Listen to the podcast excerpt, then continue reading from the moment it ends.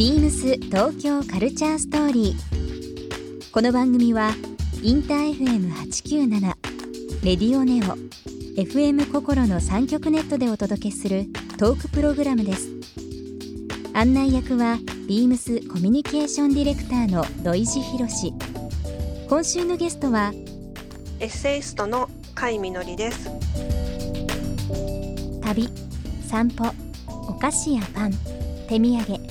クラシックホテルなどご自身が惹かれるさまざまなものを題材に執筆されている甲斐みのりさん。現在ご出演いただいている「ビーミングバイミームスのデジタル連載企画「ビーミングの朝活」では朝おやつをキーワードにお話しいただいています。そんな甲斐さんにご自身に影響を与えたものや今気になる街などさまざまなお話を伺います。Beams Beams Beams Tokyo Culture Story Beams Tokyo Culture Story This program is brought to you by Beams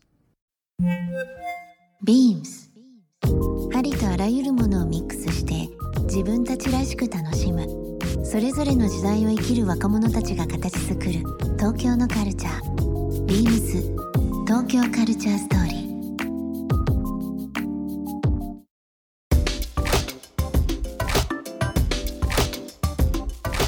甲斐みのりさん今電話で対応させていただいてますけども、えー、美味しいお店本当にいろいろご存知だと思いますけども甲斐さんの中でこう美味しいお店、はい、もしその書籍とかい。ろんな取材とかでご紹介されるときにどういったところがポイントになったりしますでしょうか？あはい。あの美味しさっていうのは結構人それぞれに感覚が違うなっていうのを普段から思っていて、うん、で私の中のモットーというか、ええ、あの美味しいものを食べるのが好きというよりも美味しくものを食べるのが好きっていうのがありまして。美味しくものね、うん、はい。あの自分がそのお店の例えば店主とか建物でもお店の雰囲気でもそのお店のことをちょっとでも好きになるもの、うん、素材というか要素があったら、うん、こう私はどんな味でも美味しく感じられるっていうのがありまして。なるほど。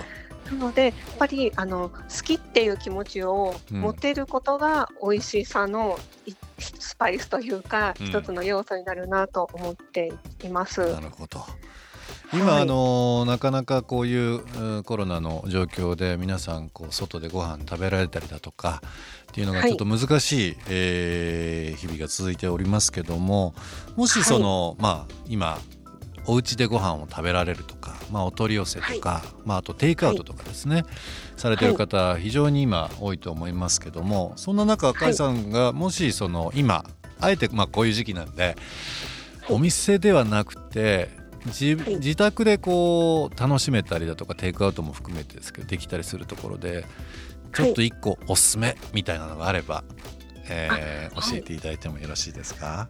はい。あの昔ながらのお店って意外にあの、うん、ホームページを持っていないようなところも多いんですけれども、うん、結構電話をすると、うんあの送ってくれるところがたくさんあるんですね。うん、で私は今もあの私も大阪や京都に住んでいた時期がありまして、はい、その時代からずっと電話やはがきで注文し続けているのがあの京都の六葉社という喫茶店のコーヒー豆をいつももう長らく何十年取り寄せ続けているんですけれども。京都の六葉社ですか。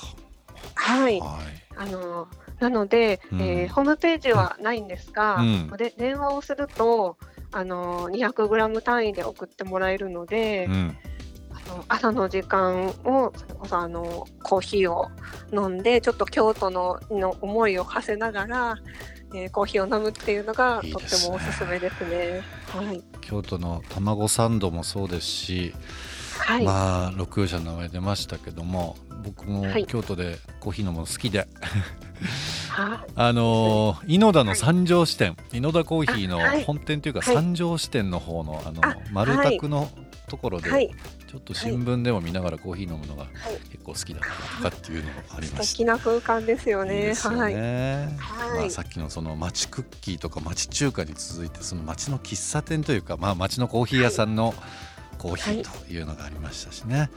なんかあのーおっしゃる通りでこう老舗とかこう古くからされてる人ってホームページというよりはあのはい本当にまあ地元の人を中心にこう商いされててはい。あの電話とかしたら意外と送ってくれるところあったりとかするんですもんね。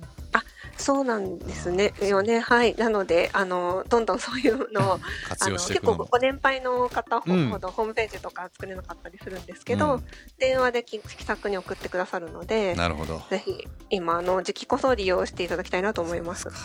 あのその甲斐さんのはい。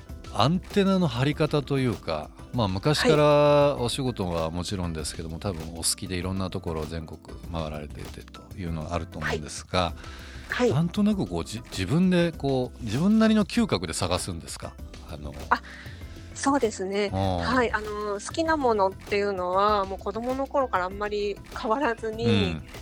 こうあるんですが、がやっぱりえっと自分が常に心がけているのがえ家庭法でものを見るっていうのを心がけていて法ですか？はい。か家庭家庭法。あごめんなさい。加点法ですね、加える点の加点ですね、あはい、はい。あのああそこがダメだ。ここがあのちょっと不満だなとかではなくて、なんかいろんなものにこうときめける自分みたいなものをなるほど。あの作っておくというか、うんうんそうすると旅に出たり自分が住んでる町でさえああの看板あんなお店の看板かわいいなとか、うんうん。あのお菓子屋さんの紙袋かわいいなとか、うんあの今すれ違ったおばあちゃんの服がすごくかわいいとかなるほど、うん、なんかあらゆるものにあの好きだなと感じたりときめいたりできるっていう、うん。あのなんかこうそれこそスイッチがたくさんあって、うん。それを自分でどんどん押してあげるっていうのはあの習慣づけてできるようになってきました。なるほど、はまあ、お仕事とはいえ時間が足りないですね。こんだけお店があったりだとかする中で、はい。はいね、全国探せばもういっぱいいっぱいあると思いますけどもね。そうですね。うん。なので今家で過ごしている間もあのは今度はあのこうあそこのお店に行きたいなあの、うん。土地へ行きたいなってこう考えたりリストを作るあので楽しいです。ーなるほど。あのー例えばスマートフォンとかでマップ開いてポイント入れたりだとかっていうのをみんなそれぞれされてると思いますけど甲斐さんもやっぱそういう風な形ではい。こう星つけたりとかリスト作って、その街に降り立った時にっていう。はい。してます。あしてますか。い。はいしてます。はい。なんかねああいうのって本当にあのこのラジオでもいつもゲストの方ともお話すお話しさせていただくんですけどもやっぱりこう世代とか性別とか本当に生まれ育った場所とか抜きにしてもあのはい。いろんな形で食の話するとはい。なんかより強いつながりになったりしますよね。なんかこう。そうですね。うん。はい。はい。価値観がすごくこう合うというか、はい。うん、いいですよね。はい。あの甲斐さんにちょっと事前にアンケートを取らせていただいた中で、えーと僕すごいちょっとこうあらこれが来たっていうのがあったので、あえー岩手県一関にある喫茶、はい。えーベイシーですね。はい。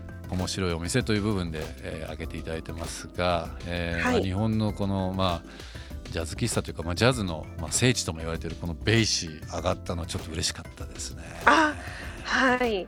あのー最近、えー映画の試写会なんですが、ジャズ喫茶ベイシー Swiftyの譚詩という、うんあのドキュメンタリー映画の試写を見たんですけれども、私あのジャズにはそこまで詳しいわけではないんですが、あの喫茶店とか街が大好きで、このジャズ喫茶をの映画をの見た時に世界中からミュージシャンがやってきたり、ね。はい、音楽ファン喫茶ファンがやってきてあのそのお店の様子とか、えーマスターの菅原さんの姿とか見たら、あのもうこの一関岩手の一関に行きたいっていう気持ちがすごく膨らんで、うん。はい今一番行きたい場所や店です。本当に僕もずっと思ってたこのベイシー。はい、あこの人絶対話合うって勝手ながら思っちゃいました。はい。はいね。あ嬉しいです。はい。映画がちょっとあのーどのタイミングで、えー上映されるかっていうのは多分これからだと思いますけどもね、あのーこの、えー一ノ関の喫茶ベイシーをテーマにした、まあ、店主菅原さんですね、えー映画化、えーされるということでぜひちょっとリスナーの方も注目していただければなと思います。ビームス東京カルチャーストーリー。ゲストにもプレゼントしました番組ステッカーをリスナー1名様にもプレゼント。ツイッターでインター FM897 のアカウントをフォロー。プレゼントツイートをリツイートするだけでご応募できます。また番組への感想は「ハッシュタグビームス897」「ハッシュタグビームス東京カルチャーストーリーをつけてつぶやいてください。もう一度お聞きになりたい方はラジコラジオクラウドでチェックできます。ビームス東京カルチャーストーリー。明日もお楽しみに。